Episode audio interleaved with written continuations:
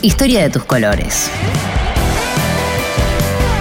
Un podcast que recorre la identidad de los clubes más populares del país por Alejandro Fabri. La ciudad de Buenos Aires explotó hace más de un siglo con la creación de muchísimos equipos de fútbol, que en una buena cantidad prosperaron y terminaron siendo clubes que continúan hoy haciendo la vida más tolerable para porteños y bonaerenses, con gimnasios, canchas de fútbol y de otros deportes, confiterías, terrenos para pasar un rato al sol y hasta piletas de natación. Algunos han crecido mucho, otros se mantienen como pueden. En esta intervención recordaremos aquellos clubes nacidos en tierra porteña, con la particularidad de que uno solo de ellos surgió y se mantiene en tierra bonaerense, bien al norte de la capital. Los otros anclaron en diferentes barrios y en algunos casos se tuvieron que ir a la provincia porque no podían tener su cancha en suelo porteño, como Platense, Chacarita y Colegiales. Tigre es el más antiguo de este grupo. Nació el 2 de agosto de 1902. Los jóvenes que le dieron forma y consistencia querían jugar al fútbol y decidieron crear el club. Primera canchita en Los Perales, una zona tan humilde como la procedencia de los muchachos, que juntaron 9 pesos con 90 centavos para comprar sus primeras camisetas. Esas camisetas eran azules y rojas, con pantalones y medias azules. Quedó para siempre esa mezcla de colores, el azul y el rojo, seis años antes de la fundación de San Lorenzo, para algún desprevenido. Hubo una segunda cancha y una tercera inaugurada en 1913 junto al río Las Conchas, en Rincón de Milberg, que tuvo el apodo de la cancha del lechero ahogado. Supuestamente en uno de los tantos desbordes de los ríos que recorren la geografía tigrense, un lechero se precipitó al río con los tarros de leche y nunca volvió a aparecer. La leyenda quedó en eso. Lo único claro es que el campo de juego no aguantaba demasiado tiempo una simple lluvia. Cancha nueva en 1936, a pocas cuadras de la estación Victoria, que pertenece al partido de San Fernando, reformada y completado hoy como un hermoso estadio. Ya pasó los 80 años de existencia y Tigre sigue firme en su mismo hogar y con los mismos colores. La Asociación Atlética y Futbolística Argentinos Unidos de Villa Crespo hizo su aparición el 15 de agosto de 1904, cuando los futboleros de ley se reunieron en una obra en construcción en el cruce de las calles Araos y Corrientes.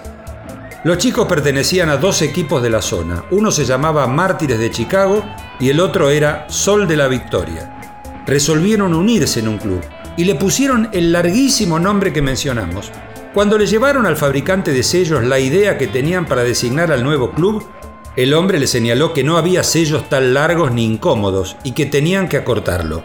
Así nació la Asociación Atlética Argentino Juniors.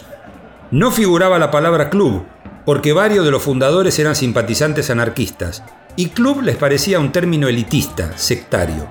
Prefirieron ponerle asociación atlética para dar el concepto de libre determinación de quienes se unirían a la entidad. Jugaban en un terreno ubicado en Gaona y Añasco, un difuso límite entre Caballito y la Paternal. Pasaron por Villa Ballester para jugar de locales, pero muy pronto retornaron al pago. Luis Viale y Parral fue el nuevo reducto. Para 1912 se ubicaban en el cruce de Fraga y Estomba, en lo que hoy es Villortúzar. Recién en 1925 llegaría a la cancha propia, en Avenida San Martín y Punta Arenas. Los colores de Argentinos Juniors tienen dos versiones de origen. La primera camiseta era verde y blanca rayas verticales. Duró poco porque los ideales socialistas de varios fundadores los hicieron derivar al rojo y blanco. La ropa albiverde había sido patrimonio de aquel Mártires de Chicago, y ambas se fueron intercalando en las primeras décadas de existencia. Ya en los años 20, Argentinos se definiría por utilizar una camiseta roja con puño y cuello blanco, que modificarían diferentes estilos durante los años siguientes. Cuando en 1934 la liga profesional lo obligó a fusionarse con Atlanta para formar un único participante, la camiseta que usaron fue de las más extrañas que se conocen. Casaca roja con mangas largas y puños blancos, por delante, una B corta formada por azul y amarillo. Los colores de los dos equipos en un cóctel que no le gustó a casi nadie, aunque duró solamente en casi todo ese año de 1934. La paternal lo cobijó desde 1925 y aunque se mudó para 1940 hasta el actual terreno de Agustín García y Boyacá, no se movió del vecindario nunca más. En el barrio de Montserrat, otro grupo joven decidió darle vida a un equipo que se transformaría en un club. La reunión ocurrió en la casa de la calle Alcina 1119 el 12 de octubre de 1904. Los muchachos se tuvieron que mudar a una plaza cercana porque parece que hacían ruido y a la mamá del dueño de casa no le gustaba. La plaza estaba en la calle Buen Orden, hoy Bernardo Dirigoyen, y la calle Concepción, hoy Avenida Independencia. Allí se juntaron y le dieron nombre definitivo al equipo de fútbol, que pasó a llamarse Club Atlético Atlanta. Había un barco estadounidense así llamado anclado en el puerto de Buenos Aires, justo cuando Manuel Quintana asumía como presidente de la nación. Alguno de los muchachos leyó el nombre en un diario, le gustó y la moción de Atlanta resultó vencedora. También al mismo tiempo optaron por los colores azul y amarillo. Esas dos tonalidades eran las favoritas en los toldos de los comercios en numerosas calles del centro, y así lo tomaron los jóvenes para darle color a la camiseta. Primero consiguieron las lonas azules y amarillas a rayas, pero notaron que eran muy pesadas y calurosas cuando jugaban en los potreros, hasta que pudieron hacer que algún avispado las fabricara y se las vendiera. Sin dinero para alquilar un campo de juego, recorrieron la ciudad con poca plata. Primero fueron locales en Floresta y debutaron en 1906 en la Asociación Argentina. Quisieron fusionarse con el Club Olivos, pero no prosperó, y recalaron en el Parque Chacabuco, que tenía tres canchas de fútbol profesional. Allí hicieron de locales entre 1914 y 1919. Se fueron a la calle Carrasco al 200 en Floresta y finalmente, para 1922, aterrizaron en Villa Crespo. Por haber recorrido muchos barrios, el ingenio popular los llamó bohemios y el apodo quedó para siempre. Atlanta, claro está, sigue hoy en Villa Crespo, donde cumplirá en este 2022 exactamente un siglo de permanencia en el mismo lugar. Platense nació en un hipódromo, o casi. La historia explica que un grupo de pibes que no llegaban a los 18 años recibieron el dato de que en el viejo hipódromo nacional de Belgrano había un caballo que se llamaba Gay Simón que ganaría la carrera. Juntaron las monedas que pudieron y le jugaron 5 pesos a las patas del supuesto favorito. Gay Simón ganó y pagó un dividendo gigantesco, 89 pesos por boleto. Los pibes se llevaron 445 pesos. Después de repartir algo de dinero entre sus padres, se quedaron con el resto.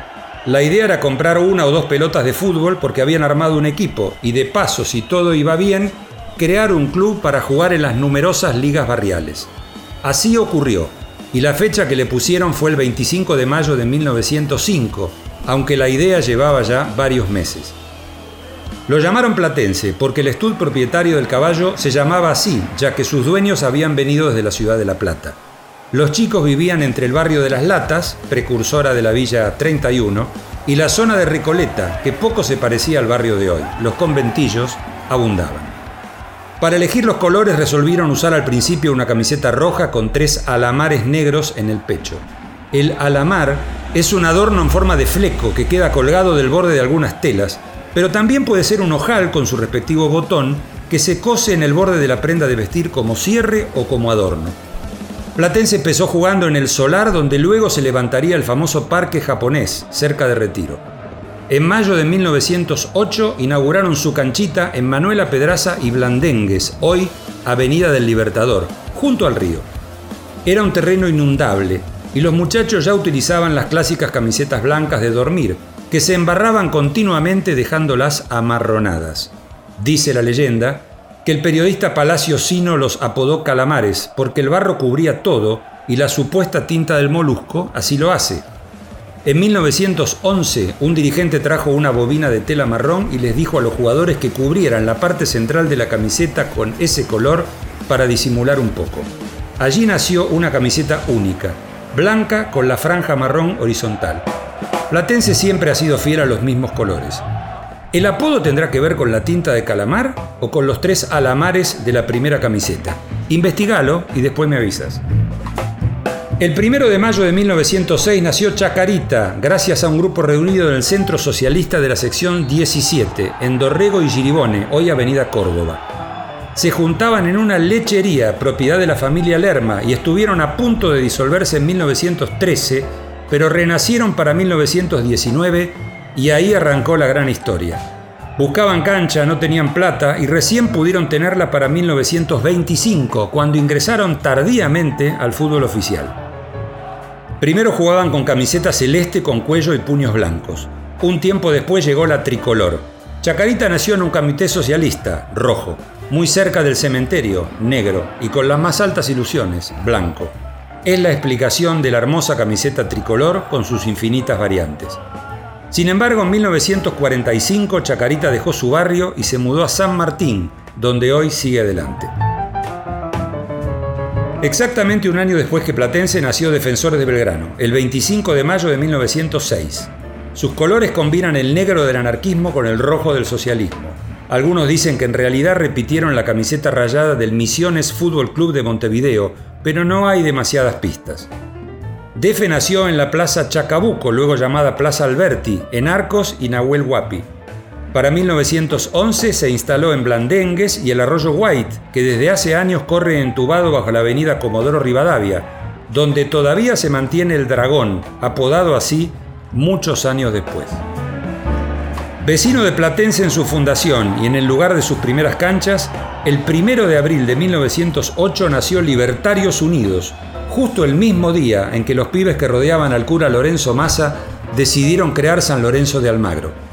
Pero estos chicos eran anarquistas, por eso el nombre del nuevo equipo y los colores de la camiseta, roja con banda horizontal negra. Consiguieron un terreno para su cancha en la ribera del Río de la Plata y lograron llegar en 1911 a la Asociación Argentina. En 1915 el gobierno municipal les sugirió que cambiaran el nombre y lo tuvieron que hacer pasaron a llamarse Sportivo del Norte, pero para 1920 tuvieron que irse del barrial en el Bajo y recalaron en el barrio de Colegiales. Allí afirmaron su nueva cancha en Teodoro García entre Giribone y Charlone. Desde 1925 y en homenaje al barrio se llamaron Colegiales. De paso, lucieron una nueva camiseta tricolor, azul marino, marrón y oro.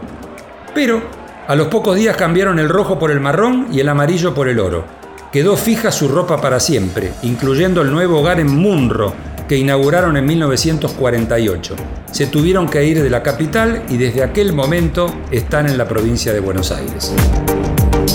Del último equipo que nos ocuparemos es de otro equipo porteño, que se llamó Unión Excursionistas, desde el 1 de febrero de 1910, cuando un grupo que se iba de excursión muy seguido al Tigre, y aunque usted no lo crea, también a la isla Maciel, Armó primero un equipo y después un club. Resolvieron que la ropa fuera verde con una franja blanca horizontal, para luego cambiar a una camiseta verde con una B corta blanca. Antes y después predominó el verde y el blanco a rayas verticales, siempre en la misma cancha de Pampa y Miñones que Excursionistas mantiene desde que se fundó. Historia de tus colores. Un podcast de la Secretaría de Medios y Comunicación Pública.